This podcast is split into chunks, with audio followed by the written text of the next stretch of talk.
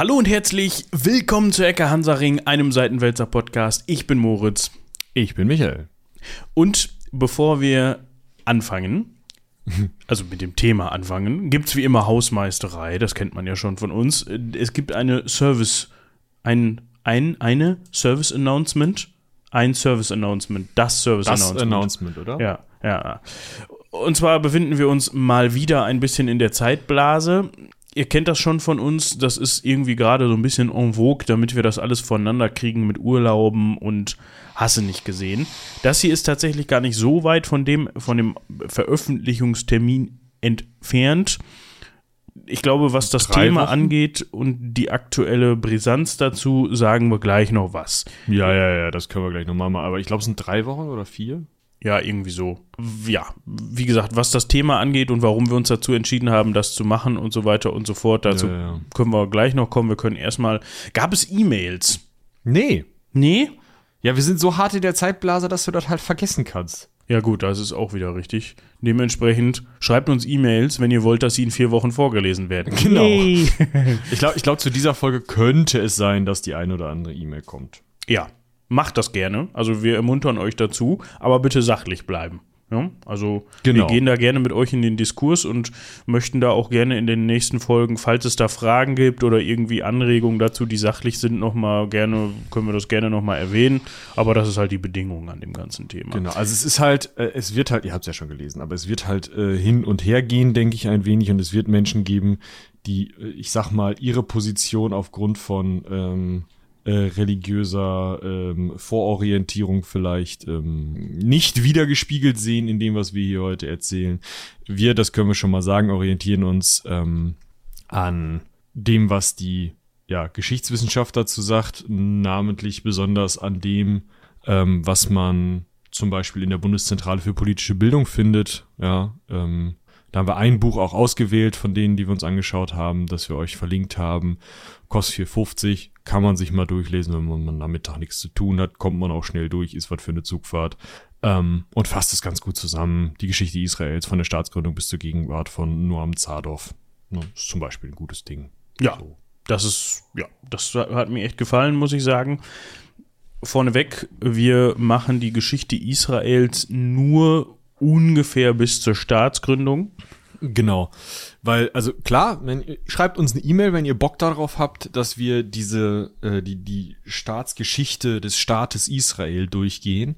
Mm, Wir müssen erstmal sagen, warum wir das überhaupt machen, glaube ich, und dann können wir sagen, warum wir es genau bis zu diesem Zeitpunkt machen. Und es kann natürlich dann, wie gesagt, eine Doppelfolge werden, die mit ein bisschen Abstand entsteht oder so, aber Ja. wa warum machen wir das? Warum hast du gesagt, ey, lass mal. Also für uns ist das zum jetzigen Zeitpunkt so ein bisschen schwierig. Es kann sein, dass für euch, wenn ihr diese Folge hört, schon ja, Ereignisse stattgefunden haben oder irgendwelche Änderungen da im Konflikt stattgefunden haben. Zum jetzigen Zeitpunkt, zumindest soweit ich informiert bin, ist die israelische Armee gerade im Gazastreifen, hat den unter anderem geteilt und ja, geht gerade militärisch gegen die Hamas vor. So, ne? Ja, das lasse ich jetzt also der erstmal so, Ja. das lasse ich jetzt erstmal so stehen. Auf jeden Fall, ne, wie gesagt, wir wollen uns überhaupt nicht mit den politischen Ereignissen von heute beschäftigen. Wir haben nur dann gemerkt, wir haben eine Folge, die uralt ist, zur Geschichte Israels. So haben wir sie, glaube ich, genannt. Ne? Das war eine unserer ersten Folgen. Verlinke ich die? Nee, die verlinkst du nicht, Okay. weil wir machen diese Folge hier heute, um das nochmal ausführlicher zu besprechen und die nicht einfach so da stehen zu lassen, falls Leute im Moment auf die Idee kommen, sich die nochmal anzuhören. Das heißt nicht, dass wir da irgendwas Falsches gesagt haben, aber die ist halt fünf Jahre alt oder sowas und Die ist wesentlich klapper, knapper, wesentlich weniger recherchiert und wesentlich breiter. ja, Ne? Also wir fangen früher an und hören später auf, wenn ich es richtig sehe. Ja, wobei, wir fangen vielleicht heute bei den Philistern an. Ne? Haben wir Zeit. Ja, gut, aber stichpunktartig. So, ne, wir wollen das einfach noch mal ein bisschen detaillierter und besser einordnen, das Ganze, und euch noch mal mit auf den Weg geben, wie jedenfalls zu teilen, wie ist es überhaupt zu der heutigen Situation gekommen, wieso gärt dieser Konflikt da schon so lange und ja, wie kann es sein, dass so etwas wie heute, also was vor kurzem passiert ist, äh, zu so einer Eskalation führen kann? Wir wollen jetzt nicht auf, wie habe ich gerade schon mal gesagt, wir wollen jetzt nicht das im Einzelnen besprechen, was vor wenigen Wochen da in, in Israel ja, seit passiert Folge ist. drei nicht mehr, also. Genau, sondern wir wollen euch bis zur Staatsgründung Israels ausschnitthaft erzählen, wie ist dieser Staat da überhaupt entstanden und wie, wieso kam es da überhaupt zum Konflikt zwischen der arabischen Bevölkerung und der jüdischen Bevölkerung. Genau, das wollen wir heute einfach mal machen. Wir wollen dabei so neutral wie möglich vorgehen, ist klar. Und ja, wir hoffen, dass ihr da, dass euch das ein bisschen erhält. Und ähm, wie gesagt, falls ihr da irgendwie noch Punkte seht, die offen geblieben sind oder so, schreibt uns das gerne per E-Mail. Nachfragen auch gerne, ne? Also wir haben jetzt einen Stand von Büchern und Zeug und da können wir gerne nochmal nachrecherchieren. Ja, genau. Ja, darum soll es heute gehen. Und ich glaube, alles andere sparen wir uns. Die Folge wird sowieso lang genug und fangen direkt an, würde ich vorschlagen. Wenn wir sonst nichts mehr zu Hausmeistern haben, mir fällt auch gerade nichts Ich ein. glaube, wir haben nichts zu Hausmeistern. Du kannst doch mal die Gegenkarten onkeln. Das ist doch schon mal ein guter Genau, Einstieg, damit oder? fangen wir an. So. Wird ja auch bekanntermaßen gerne als Nahostkonflikt bezeichnet. Wobei der Nahe Osten jetzt nicht nur Israel ist. Das ist richtig. Wenn man sich aber den Wikipedia-Eintrag zum Nahostkonflikt anguckt, dann, äh, ich kann das ja einfach mal zitieren an der Stelle, dann sagt Wikipedia, als Nahostkonflikt bezeichnet man den Konflikt um die Region Palästina, der dort zu Beginn des 20. Jahrhunderts zwischen Juden und Arabern entstand. So, das heißt, wir wollen uns jetzt mal angucken, wo liegt überhaupt Palästina? Ja, da geht's schon so ein bisschen los.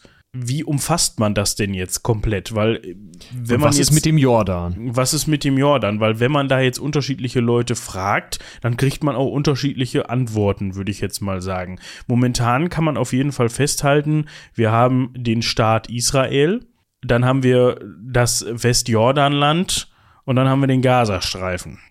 So, das wäre jetzt aber natürlich wieder heutige Politik. Das Ganze befindet sich an der östlichen Mittelmeerküste. Hm. Im Norden haben wir den Libanon, im Osten haben wir Jordanien und im Süden haben wir Ägypten. Ja, und dann, ich glaube, eine syrische Grenze gibt es auch noch. Ja, gibt es auch noch. Genau, die Golanhöhen. Da sprechen wir nicht drüber, obwohl es interessant sein könnte. Ja, ist auch. Weil das kommt erst nach der Staatsgründung. Genau, das kommt erst danach, dementsprechend. So, das heißt, wir haben auf jeden Fall, das kann man sich schon mal merken, um dieses Gebiet herum, um das wir jetzt gerade oder gleich sprechen, Staaten, die ja muslimisch geprägt sind. So kann man das, glaube ich, ausdrücken, Ja, oder? auf jeden Fall. Ich glaube, wir müssen, bevor wir aber über die jetzige ähm, Re- Region oder den, äh, ne, also geografisch haben wir es jetzt eingeordnet, vielleicht müssen wir noch mal über den Namen reden, Palästina. Und ähm, ich finde, es gibt ja immer mal das Argument, äh, wir waren länger hier. Also nicht im Sinne von, wir haben eine längere Zeitspanne in diesem Landstrich verbracht, also wir im Sinne von Bevölkerungen, die mit mir religiös oder genetisch verwandt sind, ist auch schon wieder spannend, ähm, haben äh, hier längere Zeit verbracht. Ähm, vielleicht gucken wir uns mal an die Urgeschichte von, von dieser Gegend da oder die Frühgeschichte, weil ich finde, da wird dann immer ganz toll deutlich, wie so ein, aber wir waren zuerst hier oder wir waren vor euch hier Argument halt nicht funktionieren kann. Ja? Ich sage immer gerne, wenn wir mit diesen, wir waren aber vor euch hier, deswegen haben wir Anspruch auf diese, diese Gegenden hier, äh, Argument bis zum Ende durchziehen würden, weil, also, wo, sonst setzt du ja eine artifizielle Kante, ne? Dann müssten wir hier die Gegend halt für die Neandertaler räumen. Ja, So. klar. Oder für die, oder, keine Ahnung, für die Sachsen. So. Und wer will das schon? nee, das geht wirklich nicht. Also, ne? So, könnt ihr euch ja vorstellen. Also, ne, weil irgendwie ähm, die, die Sachsen, also sächsische Stämme, die noch von Karl dem Großen bekämpft wurden, die haben sich dann halt so ein bisschen verschoben. Die waren im heutigen Niedersachsen. Zum Beispiel. Ja. Also, äh, so, wer also oder was waren die ersten bekannten Bevölkerungen in der Region Palästina und warum nennt man Palästina Palästina? Äh, es ist jetzt so, dass man die erste Erwähnung schon bei Herodot im 5. Jahrhundert vor Christus findet. Ne? Griechischer Historiker, der sagt halt, ja, äh, von Griechenland aus unten rechts auf der Karte, nicht, dass die damals solche Karten gezeichnet hätten, mh, da äh, im Gebiet des heutigen Gazastreifens bis nach Aschkelon äh, wohnen Leute, die man Palastu nennt oder Peleset im Griechischen oder im Hebräischen Peleshet. Das sind irgendwie Gebiete, die nicht von den Phöniziern besiedelt wurden, na, die ähm, vom, vom Meer aus äh, die Küsten dort besiedelt haben in Teilen, ähm, sondern die irgendwie schon besiedelt waren von Leuten, die man dann später die Philister genannt hat, was nah an diesem Palästina-Begriff ist. Und diese Leute sind äh, als erstes in Ägypten äh, schriftlich zu finden, eben als diese Peleset, weil sie als Teil der sogenannten Seevölker dem Pharao Ramses mit irgendwelchen Raids, also irgendwelchen von der See aus ausgeführten ähm, Überfällen blöd aufgefallen sind und dann sind halt die Ägypter irgendwie nach Nordosten gegangen und eben durchs heutige Israel gezogen und haben da mal so ein bisschen rumerobert. Daher kommen so diese ersten Begriffe. Also irgendwie könnte man sagen, dass der Begriff Palästina wahrscheinlich auf diesen Philistern basiert. Das in großen Anführungsstrichen Problem mit diesen Philistern ist dann aber, sobald ähm, die Ägypter sich da wieder zurückziehen und ähm, auch die anderen ähm, antiken Großmächte vor Alexander dem Großen da fertig sind, mh, mm, bildet sich da eine erste oder bilden sich da erste jüdische Königtümer, die halt diesen jüdischen Glauben haben, den die Philister zu dem Zeitpunkt noch nicht haben. Da diffundieren dann aber, also es gibt erst Konflikte und dann diffundieren da aber die Philister mit in diese Reiche hinein. Also sind dann ähm, spätestens als Alexander der Große dazukommt und ganz besonders noch später, äh, als man dann Herodes hat, diesen König, den man aus der Bibel kennt als den ähm, Mörder der, der äh, Babys, ne? Weihnachtsgeschichte. Äh, spätestens in der Zeit überträgt dann zum Beispiel Kaiser Augustus dem das ehemalige Philisterland. Also da ist noch klar, okay, das war mal Philisterland, hm, aber hier leben jetzt irgendwie überall jüdische Bevölkerungsgruppen und auch so ein paar anders, äh, andere Bevölkerungsgruppen, die mal an dieses oder an jenes glauben. Manche sind irgendwie äh, griechisch, weil sie eben ne, hellenistische Tradition irgendwie von Alexander dem Großen mitgebracht wurde. Manche sind schon ähm, römischen Glaubens. Irgendwie wohnen da alle so ein bisschen zusammen. Und jetzt nimmt man halt diesen König Herodes her, den man da als äh, Klientelkönig der Römer hat und sagt so, komm, die Gegend verwaltest du jetzt auch noch mit. Wie gesagt, Gazastreifen bis Aschkelon. Und spätestens da geht es alles so ineinander auf und dann hat man eine Bevölkerungsgruppe, die sich nicht mehr trennen lässt, wenn man da jetzt irgendwie, uh, wir sind aber von dem Volk und von dem Volk ausgehen möchte, sondern dann habe ich da eine komplett heterogene Bevölkerung und die Philister verschwinden als Kulturgruppe und gehen wahrscheinlich in diesem römisch kontrollierten jüdischen Staat, beziehungsweise auch schon vorher in den jüdischen Staaten auf und gehen dann als die Römer, und da können wir vielleicht auch direkt in dem Zuge mit drauf eingehen, als die Römer dann nach mehreren römisch, äh, jüdischen Aufständen, die wir, äh, die ich euch verlinkt habe, da haben wir nämlich schon Folgen drüber, da Jerusalem niederreißen und als römische Kolonie wieder aufbauen und die jüdische Bevölkerung in alle Winde verstreuen.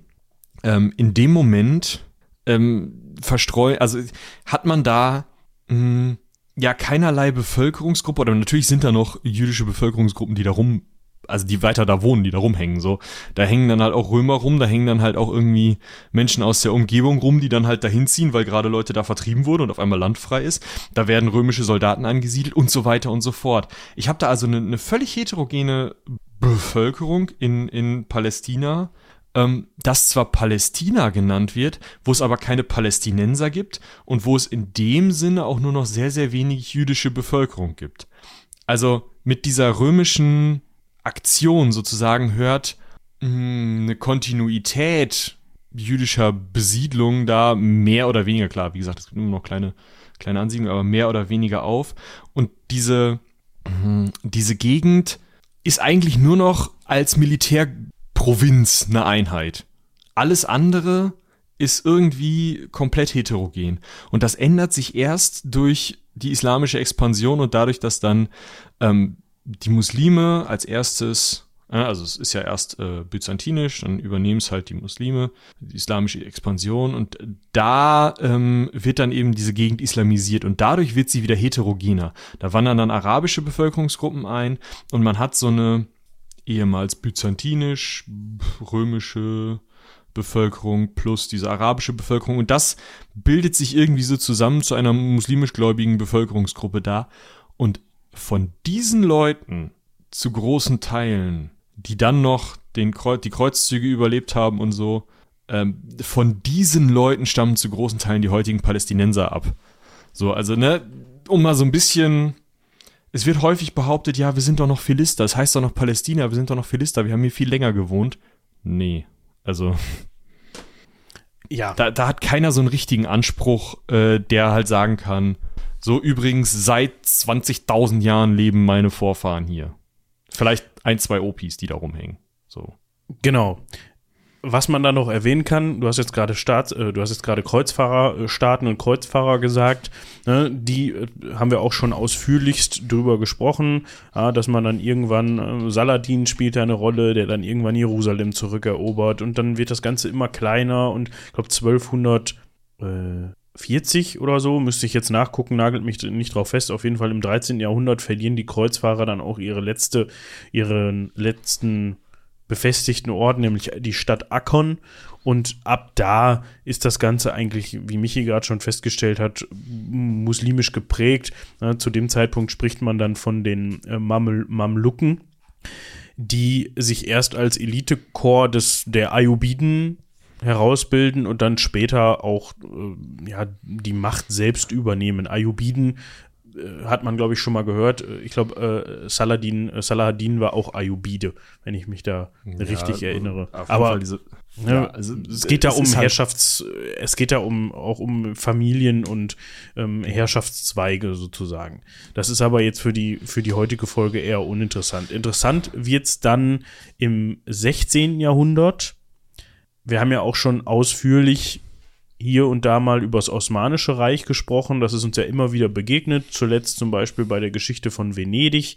Ja, die haben ja auch immer gegen, hat Venedig mal gegen gekämpft, mal waren sie verbündet und so weiter. Wir wissen auf jeden Fall, das Osmanische Reich hatte zu, seinem, zu seinen Hochzeiten eine sehr, sehr große Ausdehnung und von 1516 regierte das Osmanische Reich auch Palästina. Das heißt, Palästina war Teil des Osmanischen Reiches. Und das ist für, für den späteren Verlauf, auf den wir später noch eingehen, recht wichtig, meiner Meinung nach. So, das Osmanische Reich ist halt eine muslimische, ähm, also na, dadurch hast du halt da wieder weiterhin eine muslimische Kontinuität. Trotzdem ist das auch schon, das finde ich immer noch ganz interessant, das Osmanische Reich ist dort schon Besatzungsmacht ich hatte ja gerade ausgeführt, da lebt eine arabisch-palästinensische Bevölkerung und die Osmanen kommen mit ihrem Militär und ihrer Verwaltungsmacht und stülpen das da drüber. Ne? Also es ist nicht so, dass da irgendwie alle Friede, Freude, Eierkuchen, uh, wir sind hier in unserer eigenen Selbstverwaltung und finden das cool sind, sondern, ja gut, da hat jetzt halt wer anders die Mütze auf. Ne? Vorher waren es mal die äh, Byzantiner, davor waren es die Römer. Die Gegend war immer besetzt. Oder seit sehr langer Zeit, auf jeden Fall. So, und das Osmanische Reich hatte gute Zeiten, das Osmanische Reich hatte zum Ende hin schlechte Zeiten. Das kennt man ja von, von großen Reichen, dass die irgendwann anfangen zu bröckeln und dass die irgendwann ihren Apex erreicht haben und dann geht es bergab. Das ist ja, kann man ja in der Geschichte sich angucken, wen man möchte. Äh, ja, das Alexanderreich, das Römische Reich, wie auch immer, wenn du das Heilige Römische Reich dazu zählen möchtest, auch. Ähm, auf jeden Fall auch das Osmanische da Reich irgendwann war irgendwann vorbei. Man könnte das jetzt noch ein bisschen mehr ausführen, haben wir auch schon in diversen Folgen. Wichtig ist auf jeden Fall, dass das Osmanische Reich irgendwann abhängiger immer abhängiger von westlichen Mächten wurde. Ja, das heißt, da hat westliche Mächte, westliche europäische Mächte, Großbritannien, Frankreich, aber auch Russland haben auch da das auch das deutsche Kaiserreich muss man ja auch sehen. Ja, ne? Also die haben da auch die Finger drin. Mhm. Es fängt an mit dem Krimkrieg. Über den haben wir auch schon mal eine Folge. Oder was heißt, ja. es fängt an? Es ist, es ist besonders interessant im Krim Krimkrieg, weil im Krimkrieg sagen Frankreich und Großbritannien, nein, Russland, du darfst nicht die osmanischen Besitzungen ähm, unter anderem eben auf der Krim erobern, um einen vernünftigen Zugang zum Mittelmeer zu bekommen. Das geht nicht, das wollen wir nicht, weil dann wäre Russland zu stark. Deswegen unterstützen wir die Osmanen. Dann nach dem Krimkrieg folgt aber sowas wie die Balkankrise, wo dann auf einmal die ganzen europäischen Besitzungen des Osmanischen Reiches verloren gehen und eigenständig werden in großen Teilen. Und man spricht dann eben schnell vom Krankenmann am Bosporus. Man hat ähm, Kriege durch, also die Italiener äh, erobern Besitztümer des Osmanischen Reiches, die Briten übernehmen äh, Ägypten, ne? Also das sind so, ja, ist so eine Zerfallserscheinung und die ist auch durchaus dadurch ähm, oder liegt auch unter anderem daran, dass das Osmanische Reich immer mehr Schulden hat und einen Staatsbankrott ähm, ja erfährt und dieser Staatsbankrott dazu führt, dass ähm, ein also dass Franzosen und Briten direkt in die osmanischen Angelegenheiten hineinregieren können. Und naja, man hatte, war da schon so dran, ja. Wir, wir steuern jetzt mal, wie das Osmanische Reich sich weiterentwickelt. Und wir gucken auch mal, was an Gegend denn vielleicht so als Kolonie taugen würde. Ich meine, die Briten haben ja jetzt schon mit Ägypten was. Und Frankreich schielte wohl auch schon so ein bisschen auf Syrien. Nü, dü, dü, ne? Man guckte sich so ein bisschen um. Und äh, als dann, ne, das, das ist den Osmanen natürlich auch aufgefallen und sie fanden es nicht so cool. Deswegen haben sie sich dann eben, oder mit auch deswegen, haben sie sich dann eben auf die Seite der Deutschen im Ersten Weltkrieg gestellt und danach, ähm, als sie da verloren hatten ähm, und die ähm, Westmächte, die Alliierten halt sagen konnten, wo es dann lang geht, dann hatte man eben die Idee auf äh, französischer und britischer Seite, dass man doch da einfach mal so ein paar Linien durch den Nahen Osten zieht und dann kriegt man das schon verwaltet. Mein Gott. Außerdem ist es ja total angenehm für so eine britische Regierung, da in Israel so auf halbem Weg nach Indien noch mal was zu haben, wo man irgendwie auftanken kann oder so. Klar, ne, das, mhm. das, bietet sich ja immer an. Ne, ja also äh, es ist halt eine imperialistische Aufteilung des äh, zerfallenen Osmanischen Reiches, die in die gleiche Zeit fällt wie die ersten Bestrebungen in Israel etwas Neues zu gründen. Vielleicht müssen wir da dann als erstes drauf eingehen, oder? Den Zionismus. Ja, wir können das Ganze ja, diese Erzählung ja abschließen mit Ende des Ersten Weltkrieges. Bis 1918 war nämlich Palästina, das haben wir ja gerade schon gesagt, Teil des Osmanischen Reiches. Nach dem Ersten Weltkrieg ist das Ganze erobert worden von Großbritannien. So. Die haben dann nach dem Ersten Weltkrieg gesagt, ach komm, Krieg in Europa haben wir sowieso gewonnen. Jetzt können wir mal eben da die Region schnapp. Ne? So, die waren da ja eh unterwegs, um den Osmanen äh, gegen die Osmanen zu kämpfen, hatten sich, hm, Lawrence von Arabien wird bestimmt auch nochmal eine Folge, hatten sich ja der arabischen Unabhängigkeitsbewegung, also den Leuten, den arabischen Bevölkerungsgruppen, die unabhängig vom Osmanischen Reich werden wollten, denen hatten sie die Unabhängigkeit versprochen und sie bewaffnet und hatten denen dann gesagt, so, jetzt können wir da mal gegen kämpfen, wir helfen euch auch ein bisschen. Und als die dann erfolgreich gegen das Osmanische Reich gekämpft hatten, ähm, haben die Briten halt gesagt, ja, danke, dass ihr das hier leergeräumt habt, wir sind jetzt hier. Genau. Da kommt nice. dann auch später noch ein, ein, ein, jetzt muss ich mal gerade überlegen, ein UNO-Mandat dazu, ne? Ja, erst ein Völkerbundsmandat. Aber lass uns ja. erstmal über den Zionismus sprechen, genau. dass wir auch zum Ende des Ersten Weltkriegs kommen und dann können wir uns angucken, was am Ende des Ersten Weltkriegs denn da so passiert ist. Genau. Wir sprechen erst über den sogenannten Zionismus. Das habt ihr vielleicht schon mal gehört. Der, das leitet sich davon ab, dass Zion ein Hügel ist. Genau. Und Zion ist der Name des Tempelberges in Jerusalem. Ja. So, und da möchte man wieder hin. Ne? Also wir haben ja gehört, schon sehr lange äh, sind Jüdinnen und Juden über die Welt verteilt. Was und man ja auch Diaspora nennt. Der Begriff genau. wird vielleicht auch hin und wieder mal fallen, habt ihr vielleicht auch schon mal gehört. Die, die jüdische, die, also das ist kein ausschließlich jüdischer Begriff, beziehungsweise kein Begriff, der ausschließlich die, die jüdische Diaspora bezeichnet, also das Verstreutsein in der Welt und das Exil sozusagen. Das kann man auch auf, kann man, also kann man, ist ein universeller Begriff, der auch auf andere Völkerungs, Völkergruppen anwendbar ist und auch, es gab auch andere Diasporen. Ist das die Mehrzahl? Diasporas? Ja. Diasporen, würde ich sagen. Okay.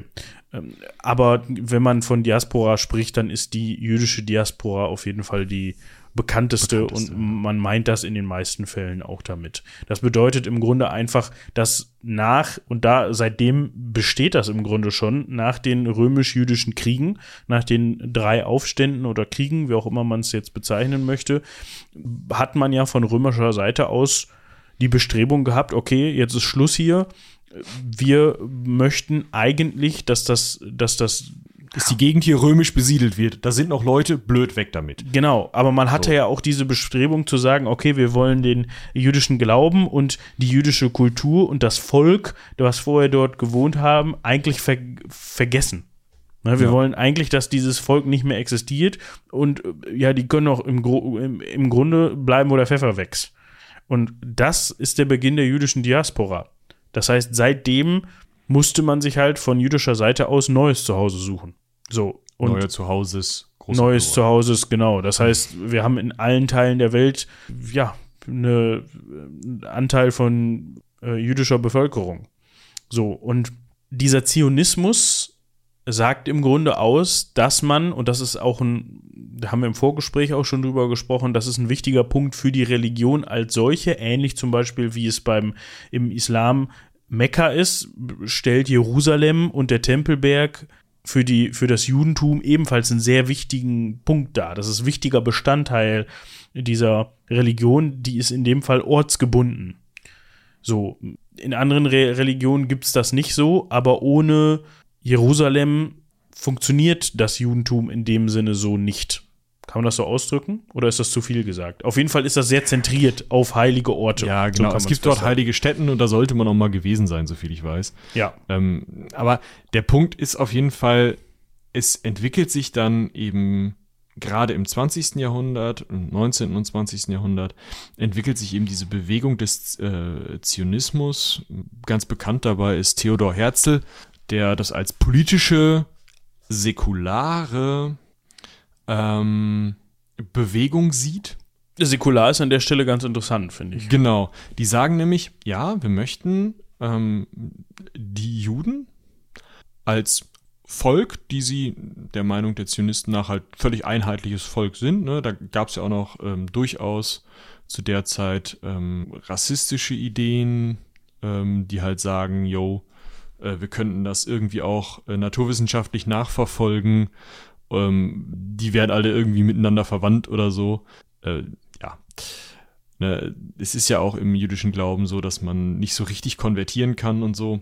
Auf jeden Fall, äh, ne, man wollte eben das, was man als die Juden ansah, wollte man eben in Israel wieder zusammenbringen oder in Palästina wieder zusammenbringen mm, und wollte dort eine nationale Heimstätte schaffen. Ursprünglich war gar nicht mal so unbedingt die Idee zu sagen, das muss unbedingt Palästina sein, sondern man hatte durchaus auch mal andere Ideen. Es ist auch mal so gewesen, dass man äh, von argentinischer Seite aus gesagt hat, hey, hier wäre Platz. Wie schaut's? So, ne, könntet ihr haben solche Dinge ähm, sind aber dann nicht, also wollte man nicht haben, sondern man wollte eben dann doch nach Palästina, weil man gesagt hat, nee, das ist schon immer, da waren wir schon immer und hier, die Römer haben uns ja vertrieben und so, wir wollen dahin.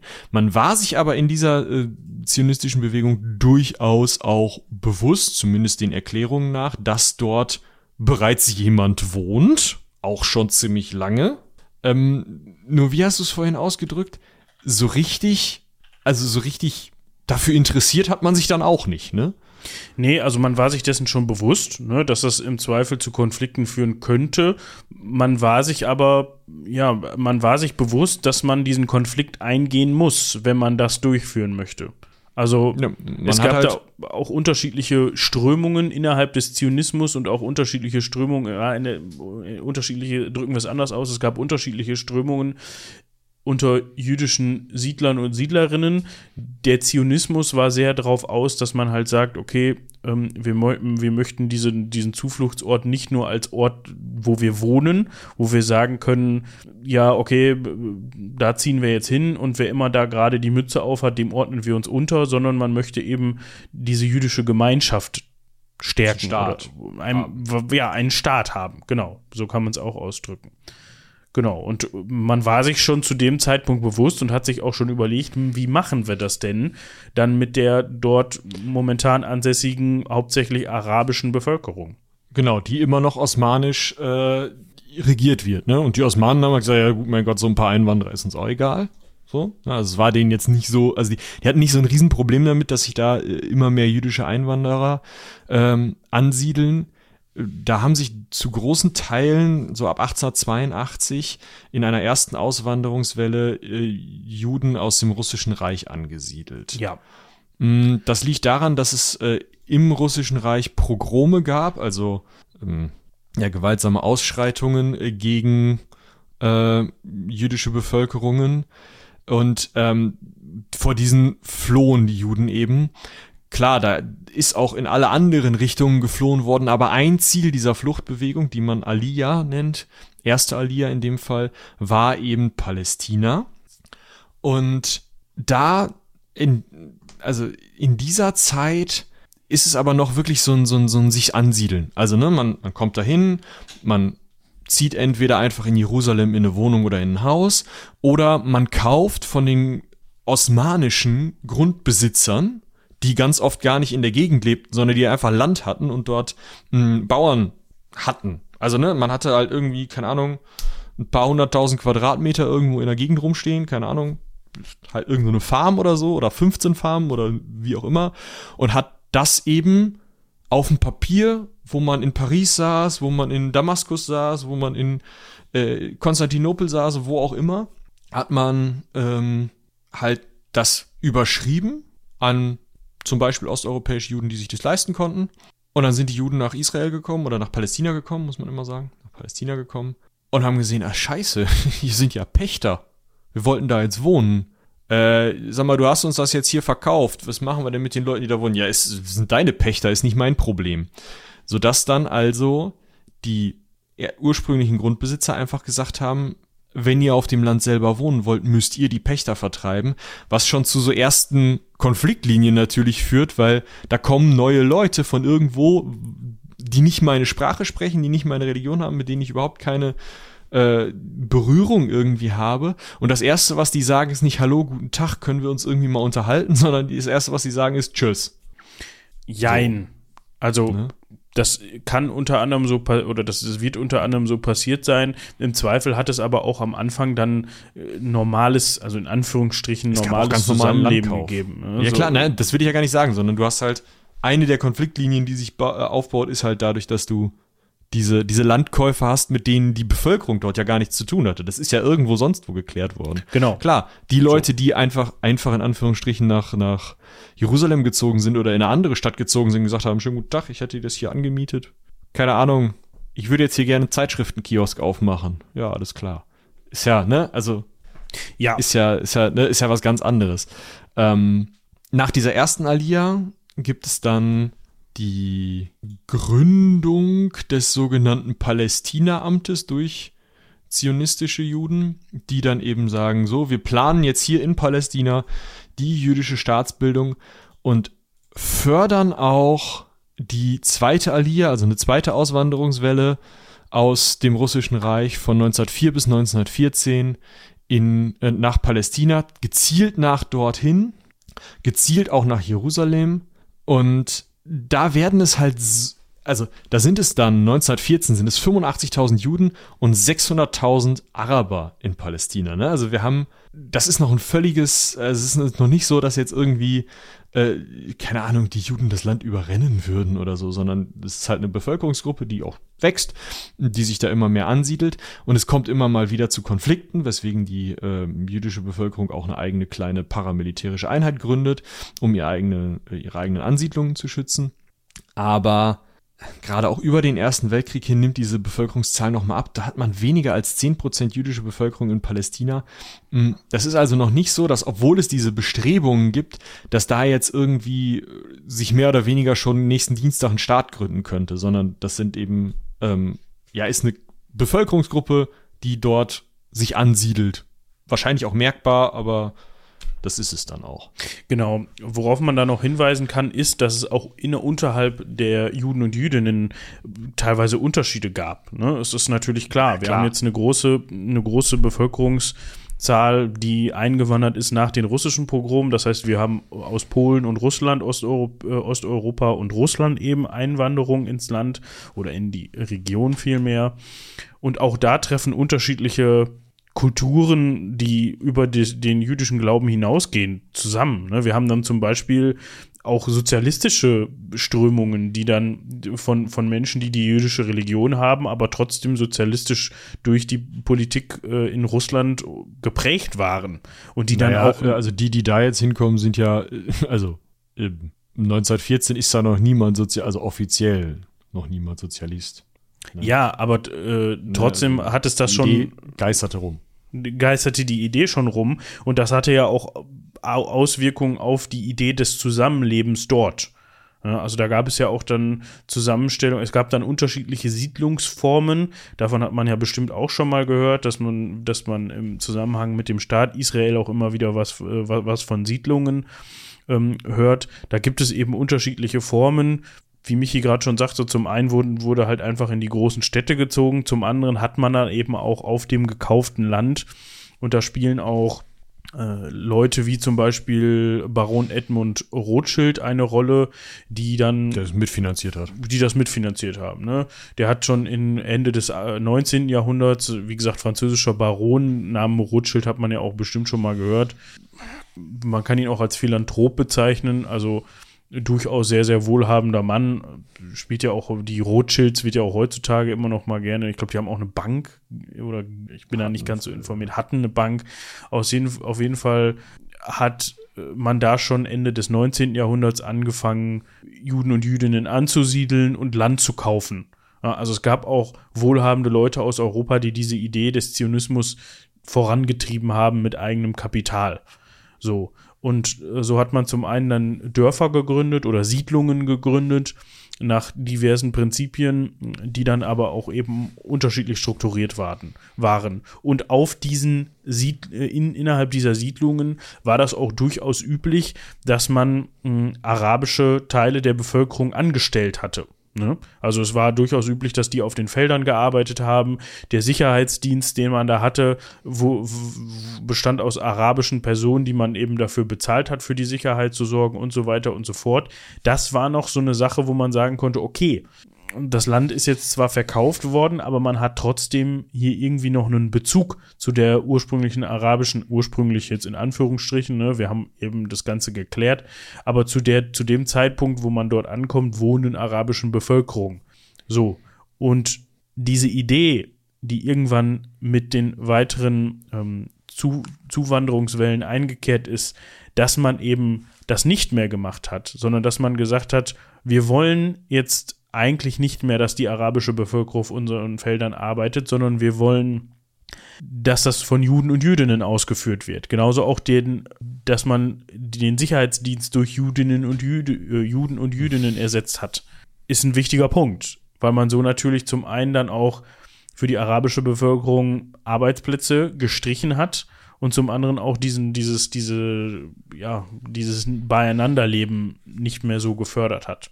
Das ja, hatte aber auch mit Strömungen zu tun, die dann eben dazugekommen sind von, von mhm. außen.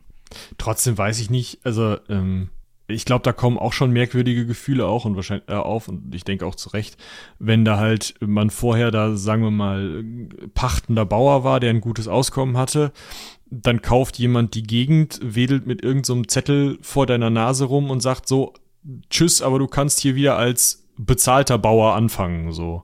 Also, Nee, weiß ich auch nicht, ne? Also, äh, das hätte man bestimmt alles regeln können zu diesem Zeitpunkt.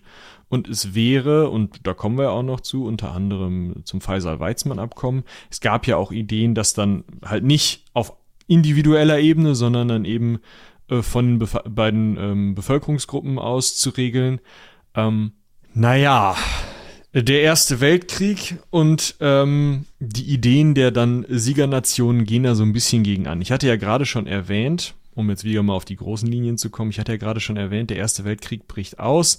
Die, äh, das Osmanische Reich stellt sich auf die Seite der Mittelmächte, also Österreich-Ungarns und äh, des Deutschen Reiches. Mhm. Und die Briten sitzen ja zu dem Zeitpunkt schon in, in Ägypten und möchten dann natürlich unter anderem Also, ne, zum einen möchten sie Ägypten verteidigen, zum anderen denken sie sich, naja gut, dann können wir die Osmanen hier schwächen. Mhm. Gehen wir mal nach Norden, wer kann uns denn da helfen? Ah, äh, die Araber sind halt eben, fühlen sich von den Osmanen besetzt. Die Osmanen verwalten hier die Gegend der Araber. Die Araber sind äh, nicht unabhängig, sie möchten aber selber unabhängig werden.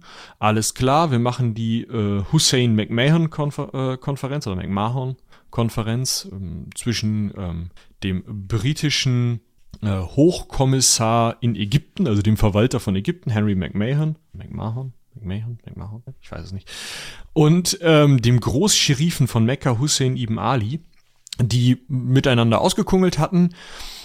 Großbritannien erkennt die Unabhängigkeit der Araber an. Ja, also hier die ganze Gegend, ähm, die ganze arabische Halbinsel da, bis rauf Nordsyrien irgendwo, äh, bis an den Suezkanal, beziehungsweise an den Sinai heran. Der Rest ist, ist, bleibt bitte britisch, ne, da wollen wir auch nicht zu weit gehen. Ihr helft uns gegen die Osmanen, beziehungsweise gegen die Türken. Und dafür erkennen wir eure Unabhängigkeit an. Und äh, ihr seid dann nicht mehr besetzt, ihr könnt dann euer Ding machen. Und dann gibt's natürlich äh, unter anderem eben Lawrence von Arabien, der eine arabische Revolte äh, mit unterstützt. Also wir haben da eine arabische Unabhängigkeitsbewegung, die gegen die Osmanen vorgeht und das mit Unterstützung der Briten und mit dem Versprechen der Briten, wenn ihr das hier schafft, euch unabhängig von den äh, Osmanen zu machen, dann seid ihr ein unabhängiger Staat. Dann bekommt ihr staatliche Rechte hier in der Gegend. Die Araber haben gesagt, alles klar, dann greifen wir zu den Waffen, gehen gegen die Osmanen vor, kämpfen äh, sozusagen auf eurer Seite und danach kriegen wir unsere unsere Eigenstaatlichkeit. Auf der anderen Seite gab es die sogenannte Balfour-Deklaration. Die ist nicht besonders lang, aber da steht unter anderem drin, dass die World Zionist Organization oder ne, also die die Zionistenorganisation, die äh, eben diese oder aus der heraus viele dieser Migrationsbewegungen nach Palästina ähm, entstanden sind, diese Idee eben, die dann eben von dieser politischen Vertretung ähm, gestärkt wird, die, der wird Unterstützung zugesichert für den Aufbau einer nationalen Heimstätte für das jüdische Volk in Palästina. Jetzt muss man wissen, dass diese arabische ähm, Unabhängigkeitsbewegung Palästina ganz natürlich als Teil des Gebietes sah, das dann arabisch und unabhängig werden soll. Das heißt, in diesem Moment, mitten im Ersten Weltkrieg, als den Briten im Zweifel auch der Arsch auf Grundeis geht, weil sie gerade denken, äh, vielleicht verlieren wir das hier. In diesem Moment versprechen die Briten, oder ist es zumindest so, dass in nach außen gerichteten ähm, oder äh, nach außen dringenden Korrespondenzen, Deklarationen, was auch immer, sowohl in Palästina eine Eigenstaatlichkeit arabischerseits als auch jüdischerseits versprochen wird von den Briten. Ja, also in dem Moment oder auch daraufhin können sich jetzt alle beziehen und sagen, jo, die Briten haben gesagt, wir dürfen hier einen Staat gründen. Jo, die Briten haben gesagt, das hier wird Teil unseres Staates. Man kann natürlich jetzt auch noch dazu sagen, das soll das Ganze jetzt nicht in irgendeiner Form abschwächen oder verstärken oder sowas, nur dass wir es mal gesagt haben. Man hatte sich in zumindest der Balfour-Deklaration, wenn ich das richtig im Kopf habe, schon Gedanken darüber gemacht, was denn jetzt die äh, arabischstämmige Bevölkerung angeht. Also man hat gesagt, ja, ihr dürft das hier machen, aber ihr müsst gucken, dass, dass das nicht zu Lasten der arabischen Bevölkerung geht. Aber das ja. war halt auch so formuliert im Sinne von, ja, müsst ihr mal ein bisschen aufpassen, ne? Also mehr stand da nicht drin. Du hast ja eben schon gesagt, die war relativ kurz. Naja, also das sind, wenn ich mich richtig erinnere, ähm, es sind irgendwie 30 Zeilen oder so. Also, warte mal, ich guck gerade mal eben. Also ich kann das mal eben hier an der Stelle zitieren, während du suchst. Es soll soll nichts getan werden, was die bürgerlichen und die religiösen Rechte bestehender nichtjüdischer Gemeinschaften in Palästina oder die Rechte und die politische Stellung, deren sich die Juden in irgendeinem anderen Land erfreuen, präjudizieren könnte. Ja. Gut. So, also, äh, wir können hier mal eben gucken. Also diese ganze Deklaration sind 1, 2, 3, 4, 5, 6, 7, 8, 9, 10, 11, 12 Zeilen. Ja. Ja, Ne? Also das ist ein Leben kurzes, die Regierung seiner Majestät betrachtet mit Wohlwollen die Errichtung einer nationalen Heimstätte für das jüdische Volk in Palästina und wird ihr Bestes tun, die Erreichung dieses Ziels zu erleichtern, mit der Maßgabe, dass nichts geschehen soll, was die bürgerlichen und religiösen Rechte der bestehenden nicht-jüdischen Gemeinschaften in Palästina oder die Rechte und den politischen Status der Juden in anderen Ländern in Frage stellen könnte. Das ist, drumrum kommen so ein paar nette Floskeln, das ist das, das ist die Balfour Declaration. Mehr ist es nicht. Das ist die Ansage, Jausen, ihr könnt das machen, aber geht keinem damit auf den Sack. Ja, Mehr und, steht da nicht drin. und da steht ja auch jetzt nicht drin, gründet man einen Staat, sondern es wird ja von einer Heimstätte gesprochen. Ja. Ich weiß jetzt nicht, ob das, ob man jetzt, dafür, bin ich da einfach, was solche Begriffe angeht, nicht bewandert genug, ob man zur damaligen Zeit schon ganz klar sagen konnte, okay, zwischen den Zeilen sind sich alle einig, das heißt eigentlich Staatsgründung. Der Punkt ist doch, ist doch völlig egal, ob die sich zwischen den Zeilen einig sind. Der Punkt ist, das hat ein Außenminister geschrieben, der sich zu dem Zeitpunkt bewusst hätte sein müssen, dass nationale Heimstätte, nationale Heimstätte Ah, okay, ja. heißt, zumindest werden es die Juden so auffassen, dass man ihnen gesagt hat, yo, macht mal. Ja, ja, Also, nee, nee, das stimmt. Das ist nationale also- Heimstätte ist schon sehr eindeutig. Das war ein erfahrener Diplomat. Ja. Der war ja nicht blöd. Nee, So. der wusste Ne? schon, was er da schreibt. Genau, und auf der anderen Seite hatte McMahon halt äh, in dieser Hussein McMahon-Konferenz, äh, Korrespondenz versprochen, dass die Araber da ihren Staat gründen können. Man hatte sich jetzt aber, also man hatte da so ein bisschen rumversprochen, ne? Und das hat auch, das hat auch gewirkt, ne? Also es gab fünf jüdische Bataillone im Ersten Weltkrieg, die auf britischer Seite gegen die Osmanen gekämpft haben. Ja? Also es hat die, die, ähm, die, Ist ja die, toll. Ja, die, die, ne, die jüdische Bevölkerung fand das, fand das top. Ja, und die Araber haben halt gesagt, warte mal, ihr habt jetzt beiden was versprochen. Und da haben ja dann natürlich äh, im Nachhinein Skies und Picot in ihrem Abkommen den einzig, den einzig logischen Schluss, den eine imperiale Macht oder zwei imperiale Mächte in dem Fall treffen können, gemacht. Wir haben beiden was versprochen. Was können wir am sinnvollsten machen? Wir halten gar nichts ein. Sehr gut.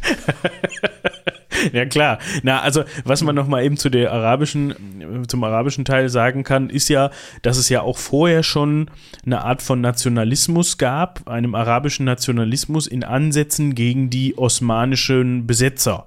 So kann man das ja auch.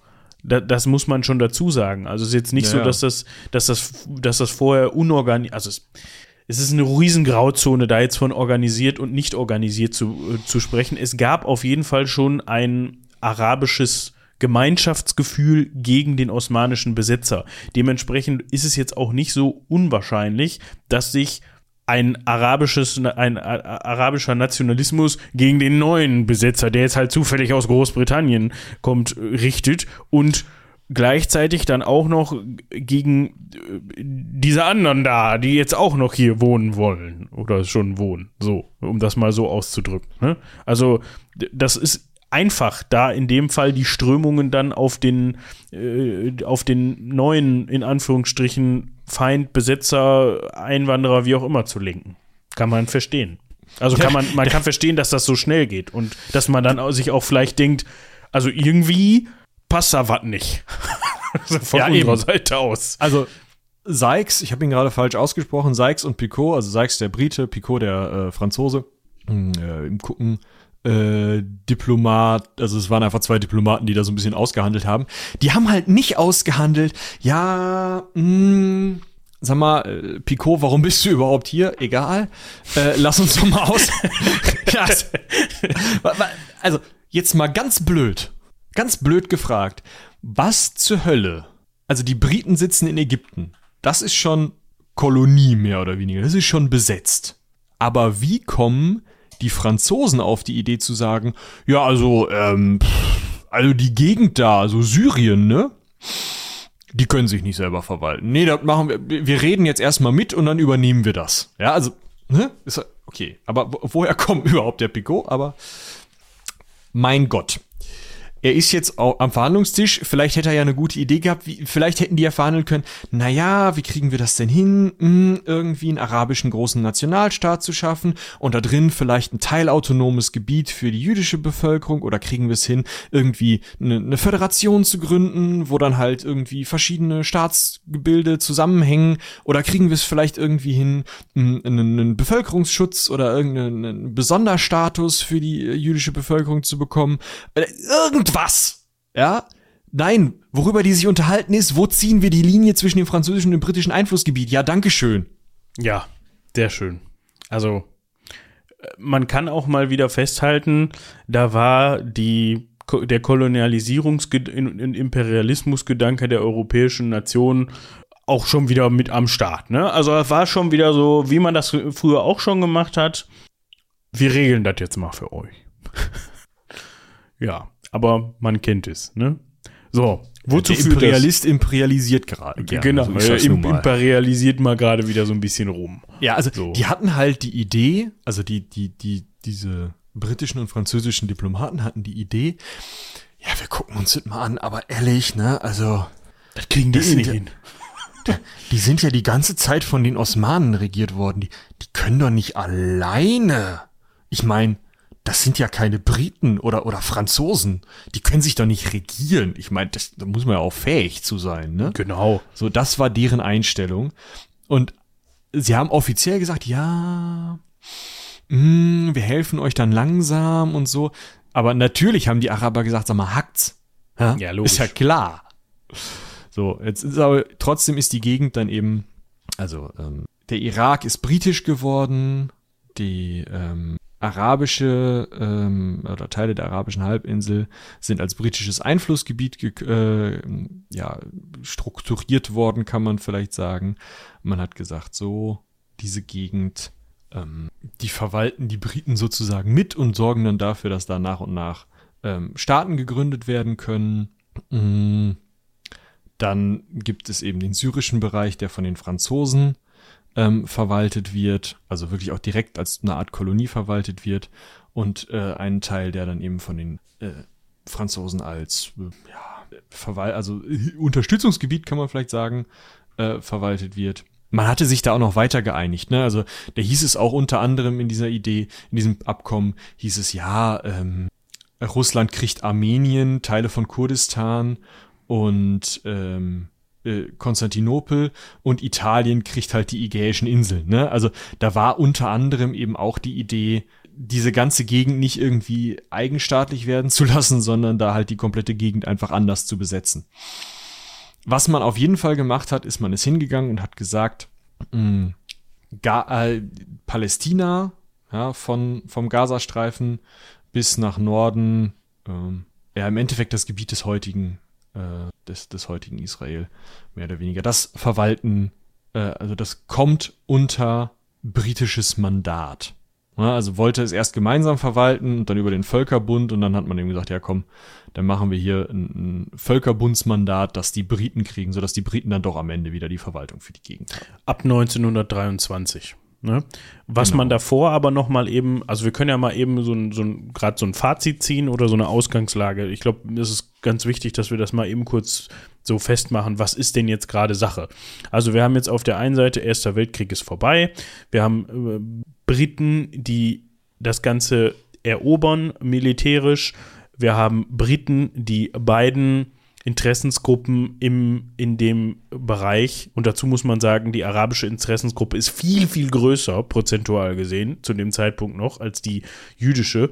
Versprechungen machen. Auch heute noch, wenn man die ganze Gegend damit einbezieht. Ja, gut, ja. das stimmt. Ja, aber wenn man jetzt mal von der, von der, mhm. ja, genau. So. Man unterstützt auf der einen Seite den Zionismus und sagt, ja gut, das können wir verstehen, das können wir uns gut vorstellen. Wir haben ja Geldgeber aus aus den, und das Ganze, was wir jetzt beschreiben, ist natürlich innerhalb eines Verlaufs von 30 bis 40 Jahren passiert. Ne? Wir haben Geldgeber, mhm. wir haben Ansiedlungen, wir haben ein, ein verstärktes Bestreben, dort eine, ähm, um das mal zu zitieren, nationale jüdische Heimstätte zu schaffen. Und auf der anderen Seite sind wir uns aber auch bewusst, wir haben dort eine, eine Bevölkerungsgruppe mit den arabisch äh, arabischen Menschen, die viel, viel größer, viel, viel mehr sind, viel, viel größer sind und die da vorher einfach schon gewohnt haben. Wir müssen jetzt mit beiden umgehen. Wir versprechen beiden was, um beide ruhig zu halten.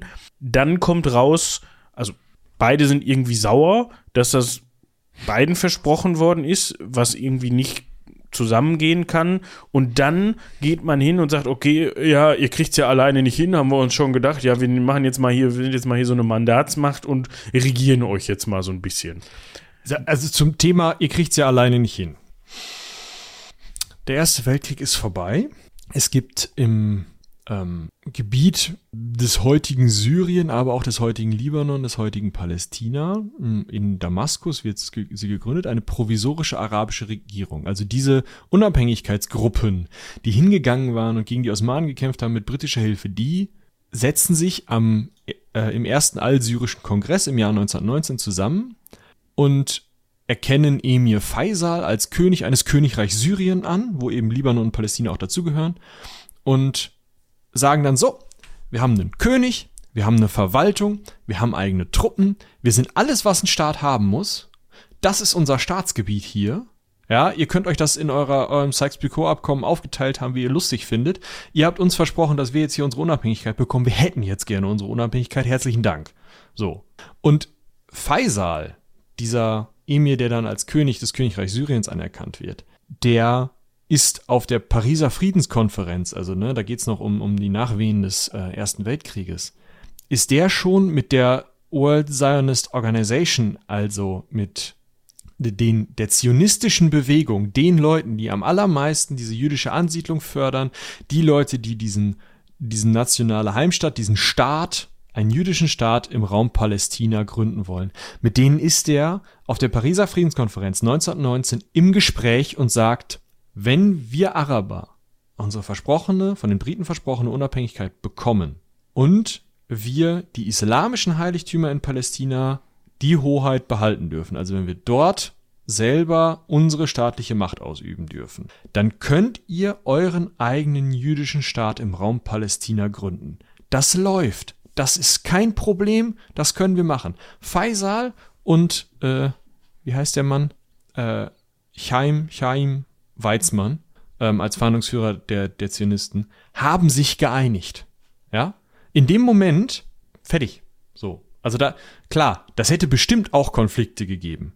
Das wäre bestimmt auch nicht total reibungslos abgegangen, weil natürlich die dort in Palästina lebende Bevölkerung, ähm, die arabische Bevölkerung gesagt hätte, sag mal, ist ja schön, dass wir jetzt einen arabischen Staat haben, warum wir, leben wir denn jetzt unter jüdischer Herrschaft? Was ist das hier? Kann ich mir vorstellen, dass Klar. das nicht hundertprozentig rund abgegangen wäre.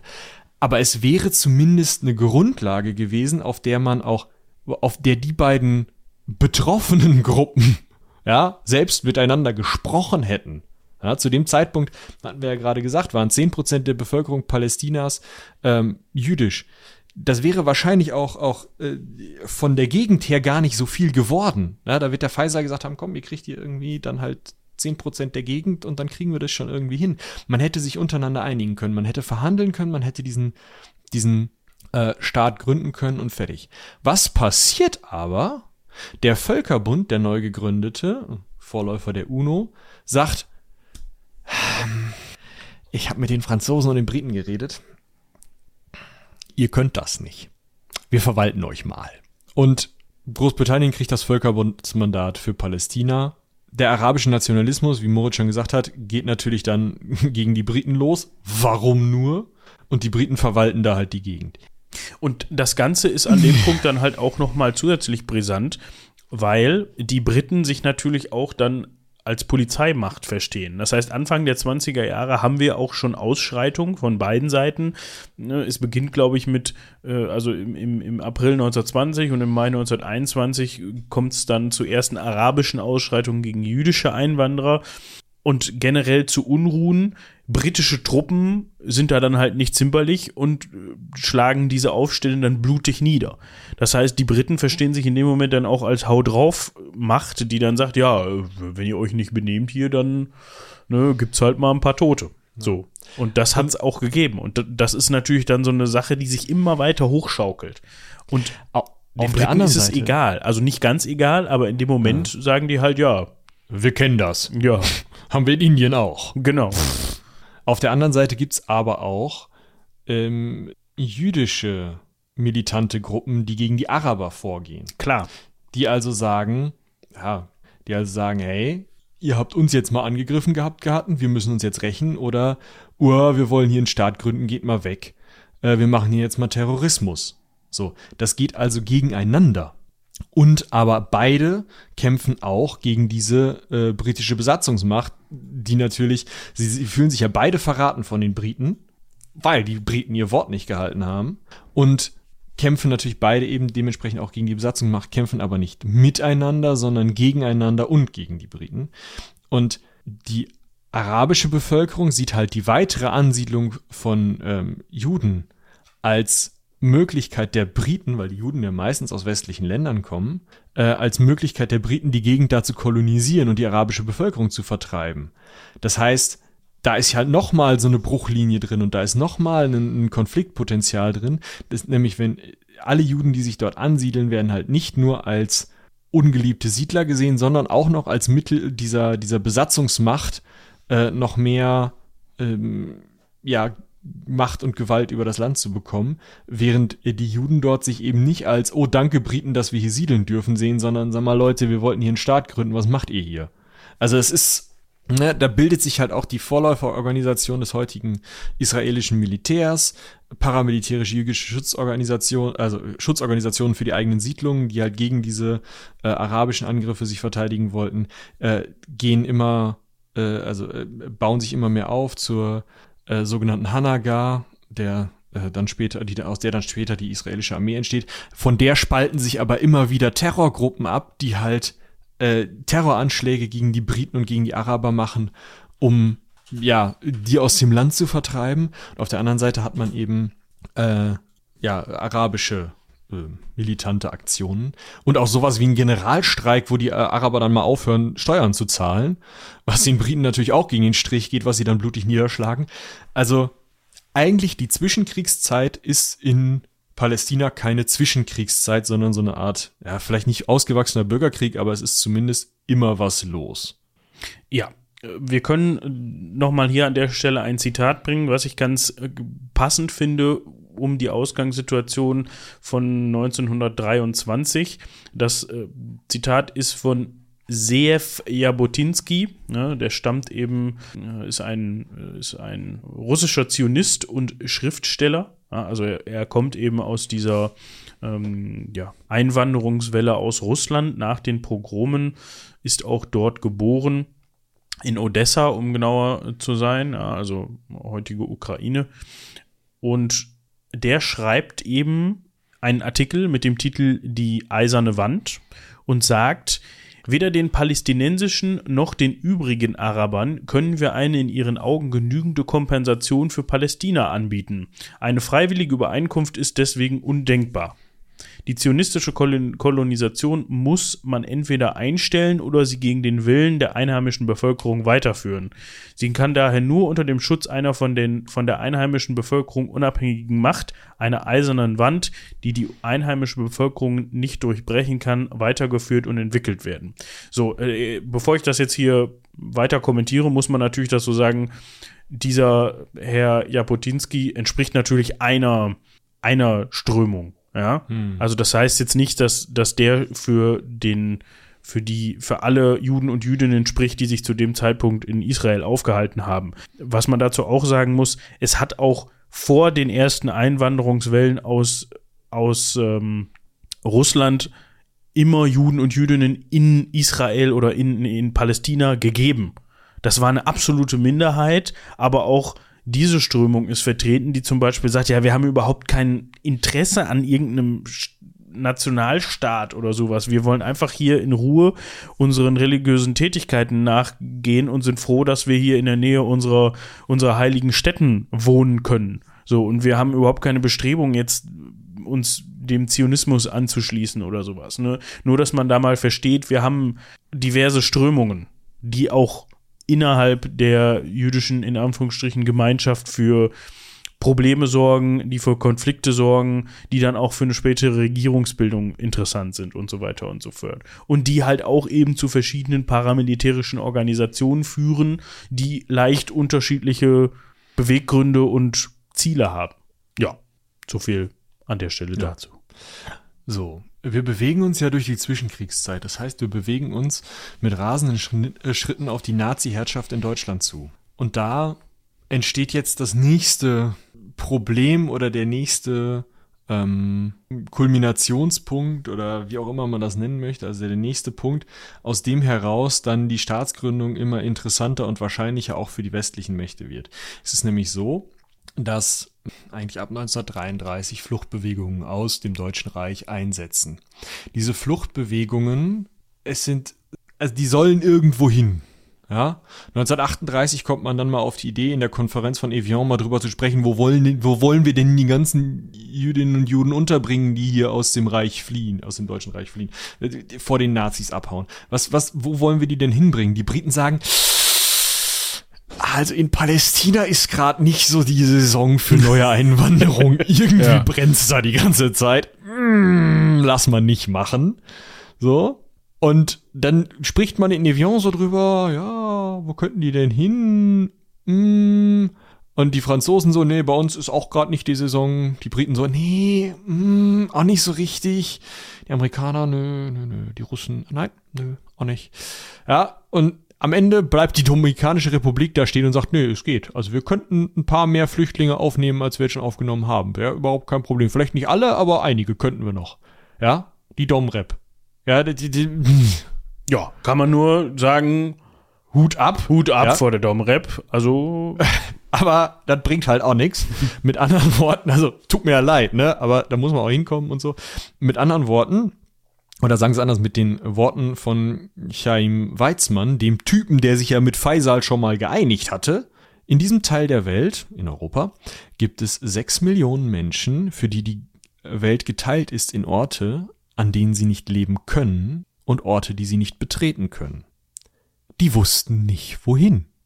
Das ist richtig. Dazu ja? hat man auch noch im im, Pal äh, im, im, Gebiet Palästina von 1936 bis 1939 einen bewaffneten arabischen Aufstand. Ja, also auch da, wie Michi gerade schon sagte, ist gerade dicke Luft, ist ein bisschen schwierig. Da hat aber, haben die Briten auch nicht lange mit gefackelt, das heißt, ja, drei Jahre mit gefackelt, aber dieser Aufstand wurde halt eben auch blutig niedergeschlagen. Also mhm. da hat man halt auch keine Kompromisse gemacht, da hat man auch wieder gesagt, okay, ja, gibt's nicht. Genau.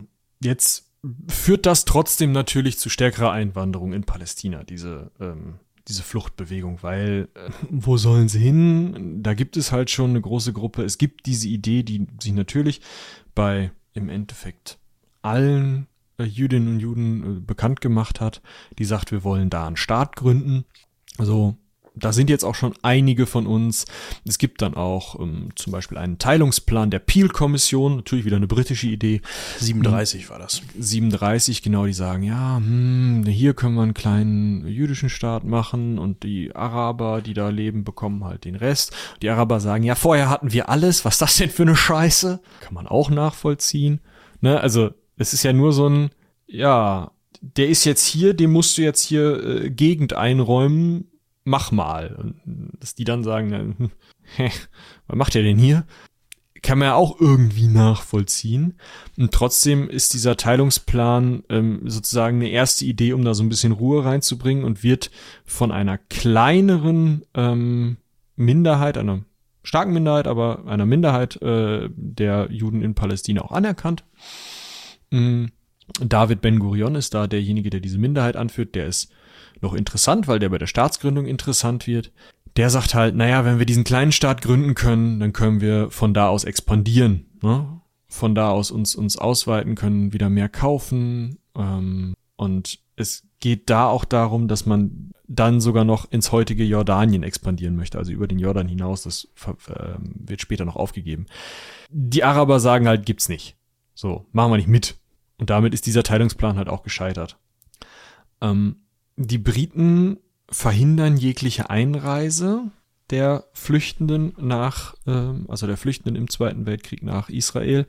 Das geht sogar so weit, dass auch als der Holocaust bekannt ist, also spätestens 1942, 1943, als also klar ist, dass es hier um eine Vernichtung der Juden geht, ja, bei den Nazis, sagen die Briten immer noch, wohin die gehen, ist mir egal, aber sie gehen nicht nach Palästina.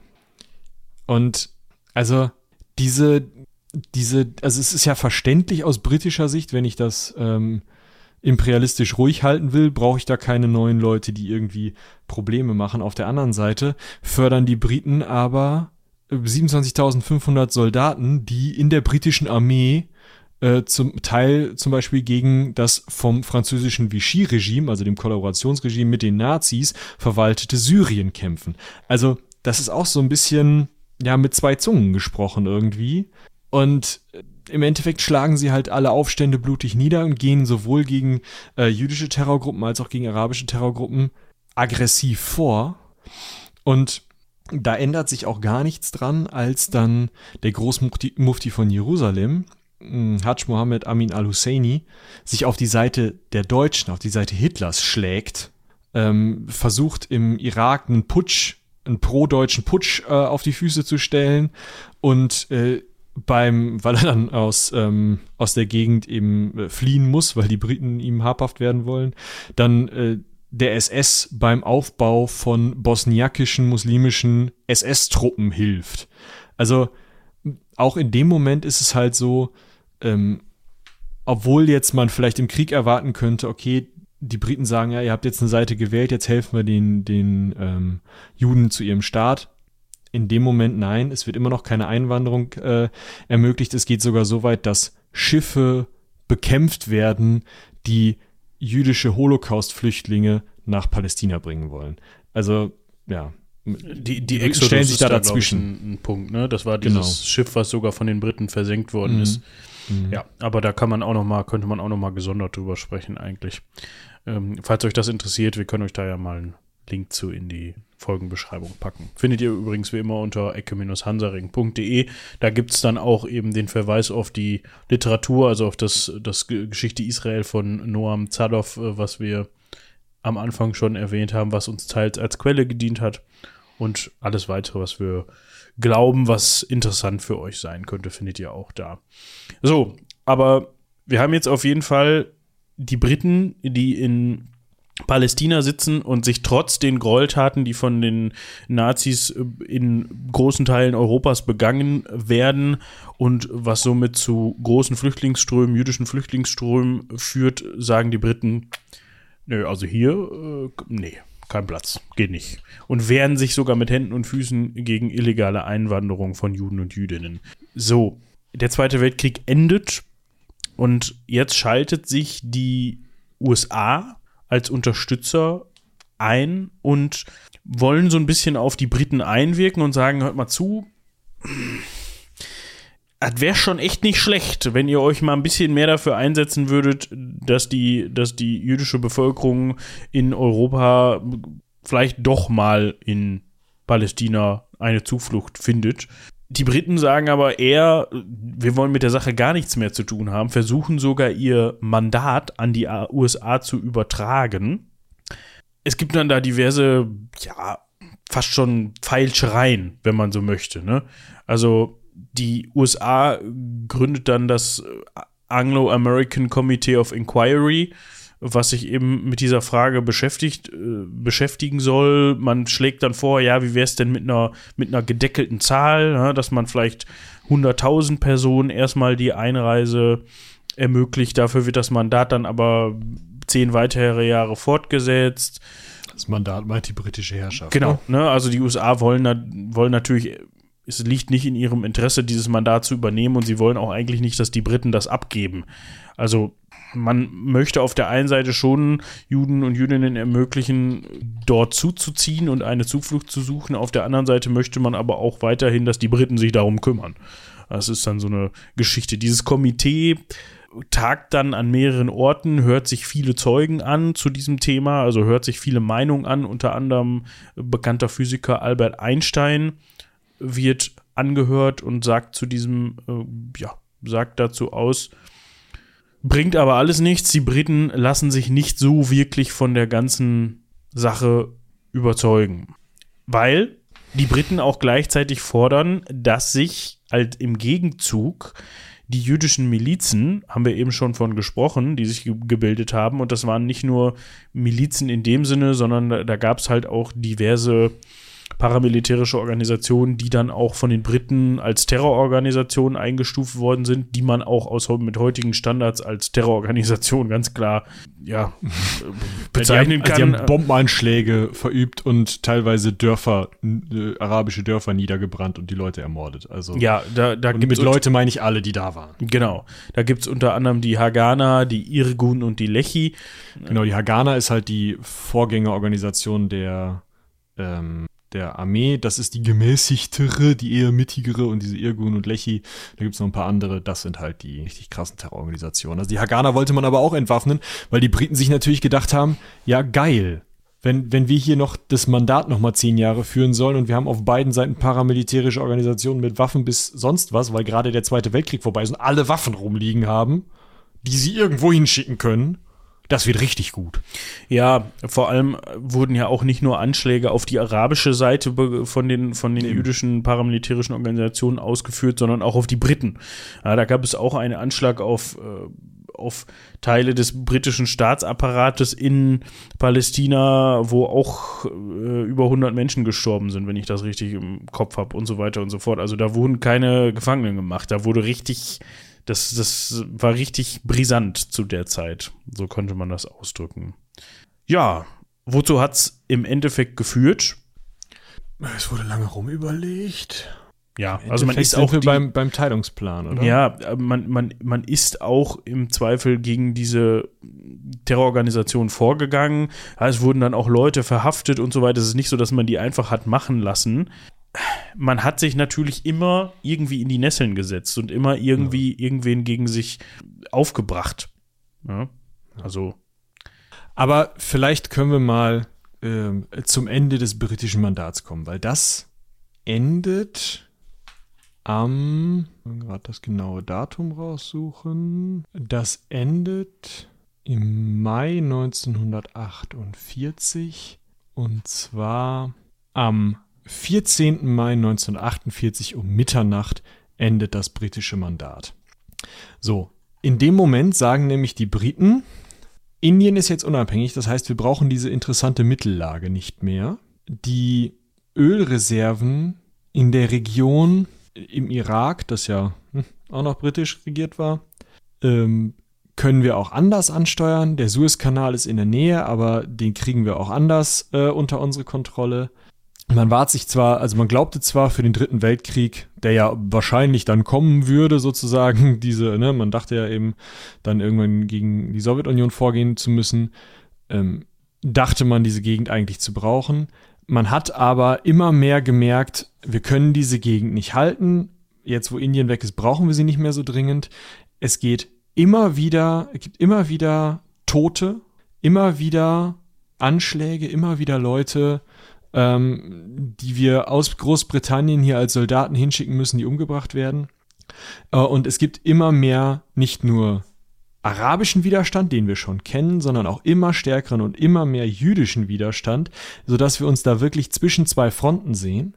Plus die USA sagen halt, Leute, wir haben jetzt die UN, wir finden Kolonialismus nicht so geil, regelt das doch mal. Und dann haben die Briten halt einfach relativ, relativ, ja, plötzlich haben erst gesagt, ey, ihr findet Kolonialismus nicht so geil? Ja, ist klar. Wie wär's, wenn ihr es übernehmt, liebe Amis? Komm, ihr macht hier das Mandat weiter. Tschaußen.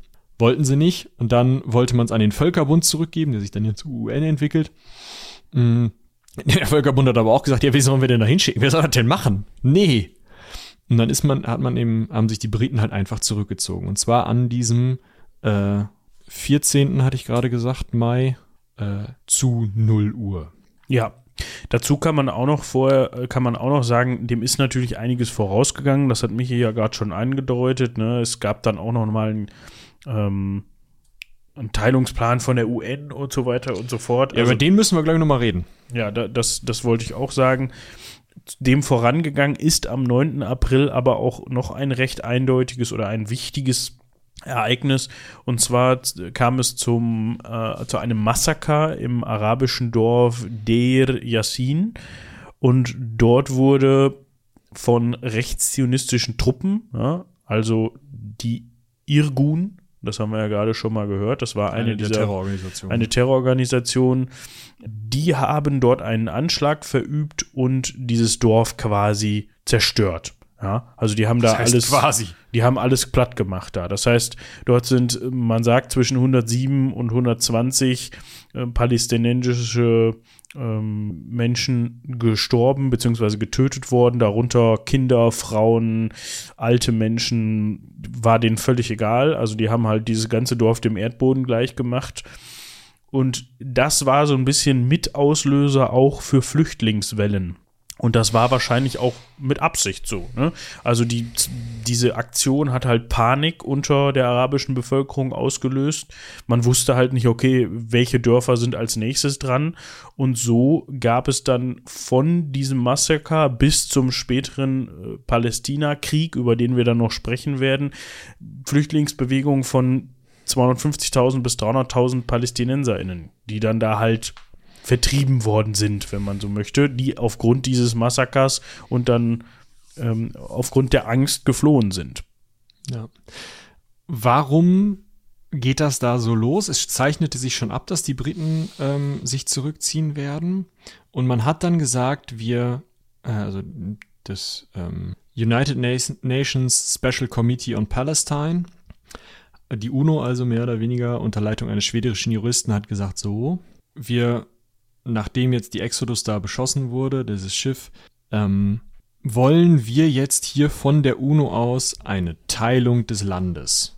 Und diesen Teilungsplan, ja, der sah eben vor, mh, mm, dass man einen Staat Israel schafft mit ja, in den Süden bis zum Roten Meer runter, im Norden bis an den Libanon, an die Golanhöhen heran, ähm, ein Großteil des Küstenstreifens außerhalb des Gazastreifens, und ähm, das heutige Westjordanland plus einiges mehr, unter anderem Ramla, also nicht Ramallah, sondern Ramla, das sind zwei verschiedene Städte, ähm, und eine äh, fast bis zum heutigen Gazastreifen gehende, ähm, ein gehendes Gebiet. Das sollte arabisch bleiben, einen arabischen Staat bilden, und dann sollte es eben den ähm, jüdischen Staat, den Staat Israel geben. So, diese Teilung hatte man sich überlegt und sowohl Westeuropa als auch der sowjetische Block haben dieser Teilung zugestimmt. Ähm, Südamerika hat nur zugestimmt, weil sie unter der, also unter Einfluss des Vatikans standen, wenn Jerusalem internationale Verwaltung erhält, weil der Vatikan eben auch da eben eine religiöse Stätte halt international verwaltet sehen wollte. Ähm, das haben, hat, haben die Juden schweren Herzens akzeptiert, haben gesagt, okay, das machen wir mit.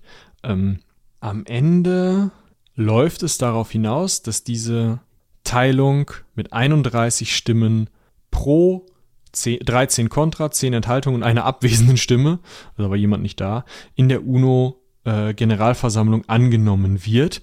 Man hat also ein völkerrechtlich bindendes Mandat, diese, also nicht Mandatsgebiet oder so, sondern aber die, das ist jetzt das, so wollen wir das jetzt lösen, so sagt die UNO, lösen wir das. Und vor diesem Hintergrund, das war im November 1947, ist das beschlossen worden, hat man sich also in Israel spätestens dann nicht nur darauf vorbereitet, mal einen Staat zu gründen, sondern ganz konkret sehr zeitnah einen Staat zu gründen. Und vor dem Hintergrund dessen ist es so, dass die Irgun dann eben auf die Idee kommt, möglichst viel Angst unter der arabischen Bevölkerung zu schüren, so ein Massaker anstrebt, so ein Massaker durchführt, äh, wie eben äh, das in Dir Yassin, um Angst zu schüren, um die arabische Bevölkerung zu vertreiben, um diese Staatsgründung zu erleichtern. Es geht darum, möglichst Gebiete an sich äh, ziehen zu können. Da geht es halt wirklich darum, die dort lebende Bevölkerung zu vertreiben von Seiten dieser Terrororganisation. Ja, dazu muss man natürlich sagen, die arabische Seite stimmt dem nicht zu. Genau, das ist vielleicht noch wichtig. Die arabischen, das ist sogar sehr wichtig, die arabischen Staaten, komplett die gesam das gesamte Umland an arabischen Staaten. Ägypten, zu dem Zeitpunkt ist, ist es ein Staat, ähm, Syrien, äh, der Libanon, Jordanien, äh, ich habe ich irgendwas vergessen, stimmen dem alle nicht zu. Ägypten, hast du es gesagt? Ägypten habe ich als erstes gesagt. Ich gucke Ah. gerade, Ich glaube, du hast alle. äh, wo der erste, also der erste Krieg, äh, der erste Krieg wird dann gehört. Ägypten, Irak, Libanon, Jordanien und Syrien. Irak war es noch. Genau. Äh, also, ne, die sagen alle, und andere arabische Länder sagen alle, nein, wir teilen das Land nicht. Warum? Ja, So. also wir haben halt immer noch Ende 1946 knapp 200 Millionen Einwohner in Palästina. 200 Millionen? Äh, zwei Millionen, Entschuldigung, das wäre ein bisschen viel, 200 Millionen, äh, zwei Millionen Einwohner und 603.000 Juden und Jüdinnen. Also das ist halt, Mhm. Äh, die, die- die Verhältnisse sind halt immer noch recht zu Last, also sind halt immer noch auf Seiten der arabischstämmigen Bevölkerung. So. Und da kann man auch verstehen, dass man dann sagt, ja, ähm, sehr schön, wenn ihr da in eurer UNO irgendwie solche Sachen von euch gibt, aber wir wurden nicht gefragt und wir sagen, nö. Ja. So, Was passiert jetzt? Es gibt diesen Teilungsplan, also sagen die Briten, wieso das ist jetzt geregelt? Ja, da Ciao. können wir ja raus, ne? Und jetzt kommt es eben genau zu dem Punkt, den Michi eben schon angesprochen hat. Am 14. Mai 1948, einem Freitag, legen die Briten um Punkt 0 Uhr Mitternacht ihr Mandat nieder. Jetzt zwingt man damit so ein bisschen die damalige Führung der Jüdinnen und Juden. Das heißt, es gibt zu dem Zeitpunkt schon einen jüdischen Nationalrat, der so ein bisschen Es Ja. gibt zu dem Zeitpunkt der Niederlegung sogar schon einen Staat. Das finde ich ja noch viel besser. Am 14. Mai, am Tag der Niederlegung, ist ja ein Freitag. Ja. Also beginnt mit Sonnenuntergang am Freitag die Schabbatruhe. Das heißt, ich darf als gläubiger Jude zum Beispiel nicht zu einem Versammlungsort fahren, um einen Staat zu gründen. Folglich gründen an diesem Tag und am Samstag dann halt auch nicht, ne? Also am- Schabbat. Ähm, gründen an diesem Tag, gründen die dort anwesenden Juden unter David Ben-Gurion oder mit David Ben-Gurion den Staat Israel. Am 14. Mai nachmittags, 16 Uhr die Kante.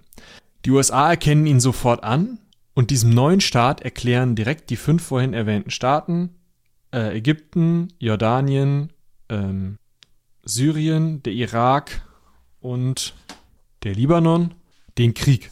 Da sind die Briten nominell noch nicht raus. Nö, da, also genau. So, was ich damit sagen wollte, ist halt durch das Austreten der Briten zwingt man ja quasi dazu, das, was vorher eine nichtstaatliche jüdische Verwaltung war. Ja, also es, ich wollte damit sagen, es gab vorher schon so einen Apparat innerhalb äh, der jüdischen Organisation, der sich als staatliche Verwaltung beschreiben lässt, aber noch keiner war, weil es de facto noch keinen Nationalstaat gab, zwingt man dazu, einen Nationalstaat auszurufen. So. Und man beruft sich da natürlich auch auf diesen, diesen Teilungsplan der UNO. So, und dementsprechend, ja gut, dann machen wir das jetzt halt so. Und im um Umkehrschluss sagen halt, wie Michi gerade schon sagte, die umliegenden arabischen Länder, ja nö, wir erklären euch jetzt mal hier direkt den Krieg. Ja, was heißt erklären? Die rücken einfach ein. Ja genau, es gibt nicht mal eine Kriegserklärung, sondern die sagen einfach, ja, nö. So, Ich meine, wem sollen die auch den Krieg erklären? Die erkennen den Staat ja nicht an. genau. Das ist dann schwierig. Die wollen halt dieses, dieses Gebiet dann in dem Fall Besetzen. besetzen. Ja, ganz klar. So, Das führt natürlich zu Fluchtbewegungen. Das führt auf der einen Seite zu arabischen Fluchtbewegungen, natürlich auch, wahrscheinlich auch maßgeblich mit ausgelöst durch die Gräueltaten der ähm, jüdischen Terrororganisationen.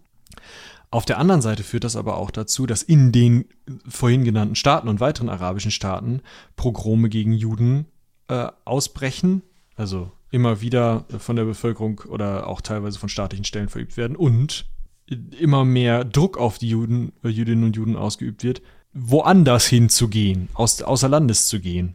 Jetzt gibt's ja jetzt einen jüdischen Staat. Mit anderen Worten, es gibt so eine Art Austausch. Ja, es ist kein, es ist kein formeller Austausch oder so, aber es gehen halt Palästinenser, zu dem Zeitpunkt werden sie dann schon in Teilen so genannt, also Araber aus Palästina, gehen in die umliegenden Länder und gleichzeitig kommen aus den umliegenden Ländern Jüdinnen und Juden nach in den Staat Israel, der gerade sich in Gründung und erst im Krieg befindet. Ja. Und dann geht's rund. Und dann geht's rund. Das Problem an der Stelle ist aber, dass der Staat Israel zwar sagt, okay, wir nehmen die, wir nehmen die auf, die Juden und Jüdinnen, die eben aus den arabischen Ländern kommen. Das, das, machen wir. Die sind Flüchtlinge für uns und wir, wir nehmen die auf und versorgen die. Im Umkehrschluss die umliegenden arabischen Länder aber mit den palästinensischen Flüchtlingen, also den arabischen Flüchtlingen, anders verfahren und sagen, ja, nee, nee, nee, nee, nee, wir wollen euch eigentlich gar nicht haben. Das höchste der Gefühle, was wir mit euch machen können, ist hier euch in irgendwelche Internierungslager stecken. So, was man natürlich aber auch im Umkehrschluss gemacht hat, um ein Druckmittel auszuüben auf den jetzt bestehenden Staat Israel.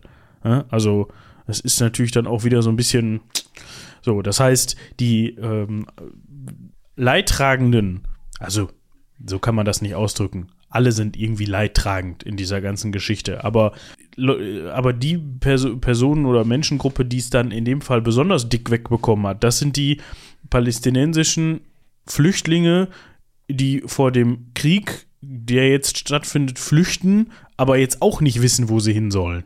Ja, und die leben bis heute in Flüchtlingslagern an den Grenzen Israels. Ja, so.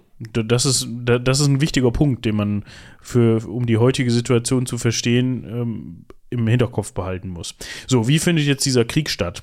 Äh, es ist jetzt nicht so, dass die arabischen Staaten drumherum sich gemeinsam zusammengetan haben und gesagt haben, so, wir greifen jetzt an, wir koordinieren uns jetzt zusammen und dann, dann würden wir das Gespräch heute nicht führen. Würden wir das Gespräch heute nicht führen, weil dann würde der Staat Israel nämlich nicht existieren mit großer Wahrscheinlichkeit, sondern irgendwie war die Bestrebung da, sich was vom Kuchen abzuschneiden. Naja, wenn ich Ägypten bin, ja, schon Ramses hatte ja große Teile von Palästina besetzt. Ne? Ich würde sagen, gehen wir mal von Süden hoch. Den Gazastreifen kriegen wir auf jeden Fall. Jordanien, zu dem Zeitpunkt heißt es noch äh, Transjordanien, also die Gegend jenseits des Jordan, das ist heute die Grenze, nimmt sich das Westjordanland besetzt das. Von Norden kommen die äh, Syrer und sagen, hey, wir wollen ja auch unser Teil vom Kuchen abhaben. Das Problem ist halt, es ist keine koordinierte Aktion, sondern die ähm, israelischen Truppen können das gegeneinander ausspielen, einzelne Waffenstillstände ähm, äh, treffen und da äh, sich halt, also so, so, den, den Kampf sozusagen eben nicht gegen eine einheitliche Truppe führen. Auf der anderen Seite sind die Israelis auch gut ausgerüstet, kampferprobt, weil sie ja für die Briten im äh, Zweiten Weltkrieg gekämpft haben und ähm, haben unter anderem, das ist fast eine Ironie der Geschichte, ähm, in Tschechien nach deutschen Plänen produzierte Kampfflugzeuge, die sie benutzen. Also die sind gut ausgerüstet, gut ausgebildet und schaffen es damit eben tatsächlich diesen Krieg für sich zu entscheiden. Ja, wie gesagt, das lag unter anderem auch daran, dass die anderen sich nicht einigen konnten und nicht, sich nicht koordiniert haben und nicht zusammengearbeitet haben, sondern eher im Umkehrschluss es scheiße fanden, wenn dann jemand anderes mal was gewonnen hat. Jemand anderes was gewonnen hat, weil dann haben die ja mehr von dem im Zweifel. Ne? Dann behalten ja. die ja den Teil, den sie jetzt gerade eingenommen haben. Das wollen wir ja nicht. Wir wollen ja im Grunde so viel, wie wir kriegen können. So, und ja, das führt eben dazu, dass Israel den Krieg für sich entscheiden kann. Und so unterzeichnet man zwischen Februar und Juli 1949 vier separate Waffenstill Waffenstillstandsabkommen mit den anderen arabischen Kriegsteilnehmern. Ja, eins mit Ägypten, eins mit dem Libanon, eins mit Jordanien, eins mit Syrien. Ähm, Was ist mit dem Irak? Die sind im März abgezogen. Da hat man wohl keinen Waffenstillstandsabkommen. Haben wir nie drüber gesprochen. Okay, die sind halt einfach weg und gut. Was jetzt passiert ist, ist aber, dass Israel Gebiete besetzen konnte, die nicht Teil des Teilungsplans waren. Also der heutige Gazastreifen ist nur zwei Drittel so lang, wie weit eigentlich die arabischen Gebiete an der israelischen Küste noch weitergehen sollten. Im Südosten fehlt ein sehr, sehr großer äh, Landesbereich. Das Westjordanland ist wesentlich kleiner als das, was im Teilungsplan vorgesehen war. Israel ist ja sogar bis Jerusalem vorgedrungen und hat Teile von Jerusalem, Westjerusalem eben eingenommen. Ähm, Im Norden Israels gibt es einen Bereich, der eigentlich ähm, nochmal als arabischer Bereich vorgesehen war. Auch der ist nicht, ähm, äh, ist, ist von den Israelis besetzt worden. Ich verlinke euch diese Karte mal. Dann könnt ihr euch das selber angucken. Äh, das ist also das, was dabei sozusagen rausgekommen ist, war halt genau das Gegenteil von dem, was sich die Israelis, äh, was sich die Araber vorgestellt hatten. Ich bin gerade noch am Karte verlinken und das ist nicht so einfach. Damit war der Start in der Welt. Ich glaube, da sollten wir auch aufhören, oder? Ja, ähm, ich, also wie gesagt, guckt euch gerne mal zum Beispiel auch Jerusalem an auf Google Maps, wie das aufgeteilt ist. Das ist halt auch nur zu Teilen, äh, gehört das zu Israel. Zu anderen Teilen reicht das eben ins Westjordanland rein. Ne? Also das ist halt wichtig an der Stelle, das zu erkennen. Und ja, was man noch dazu sagen kann, zu den Folgen in der arabisch-palästinensischen Gesellschaft spricht man eben vom sogenannten Nakba, was da ein, im arabischen Sprachgebrauch so viel heißt wie Katastrophe oder Unglück. Und das Nakba meint eben, dass, also ist auch ein wichtiger Bestandteil der palästinensischen Identität, meint eben diesen Zusammenbruch der arabisch-palästinensischen Gesellschaft in Palästina und die darauf folgende Flüchtlingswelle. Also das ist heute, ja, es ist für die immer noch sehr traumatisch, wie neueste Ereignisse sehr deutlich zeigen. Hm. Was man natürlich auch ganz eindeutig verstehen kann. Aber ja, wir haben am Anfang ja schon gesagt, da ist auch viel Grau einfach drin. Ne? Klar, das ist das ganze Ding ist irgendwie grau. Ne? Es ist also gehört mit zu den mit zu den kompliziertesten Konflikten, die wir auf diesem Erdball haben. Und wir haben verdammt noch mal viele Konflikte. Mhm. So, aber das zeigt halt auch eben die ja immer wieder, also es hat ja nie aufgehört.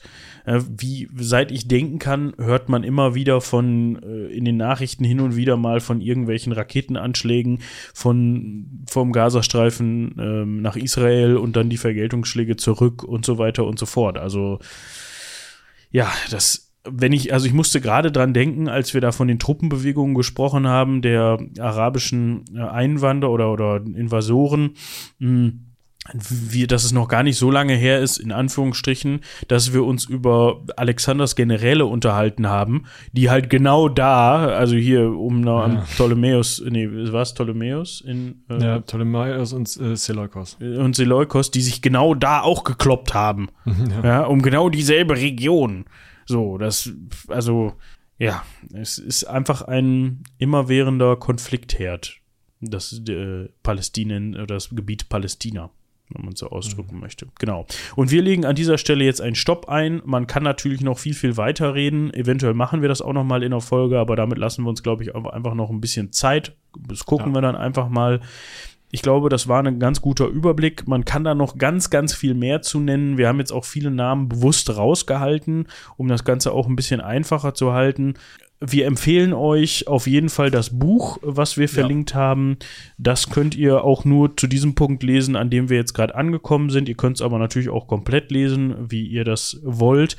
Da wird meiner Meinung nach sehr, ich will nicht sagen kritisch, aber das wird sehr gut beleuchtet, meiner Meinung nach. Das ist von einem ähm, israelischen Autor, der da auch mit seinem eigenen Land, ähm, ja, ehrlich umgeht. Drücken wir es mal einfach so geht, aus. Ja. So, und das finde ich sehr angemessen, was hier geschrieben worden ist in diesem Buch. Dementsprechend tut euch ja, das gerne halt an. Von der Bundeszentrale für politische Bildung, falls ihr da, ähm, also falls ihr Überblicksbücher, es geht jetzt nicht in, um die richtig krasse Fachliteratur, aber so Überblicksbücher, die auch gut für äh, Nicht-HistorikerInnen verständlich sind. Ähm, sucht zu gewissen Themen, es sind nicht alle Themen abgedeckt, aber viele Themen, gerade der aktuelleren ähm, Politik, sind da abgedeckt. Oder kann man gerne mal bei denen stöbern. Die meisten Bücher sind extrem günstig. Das, was ihr jetzt da, ähm, was wir euch da jetzt empfehlen möchten, kostet 4,50 Euro. Ja. ja. Also, ja. da dauert dann ein halt bisschen, bis das ankommt.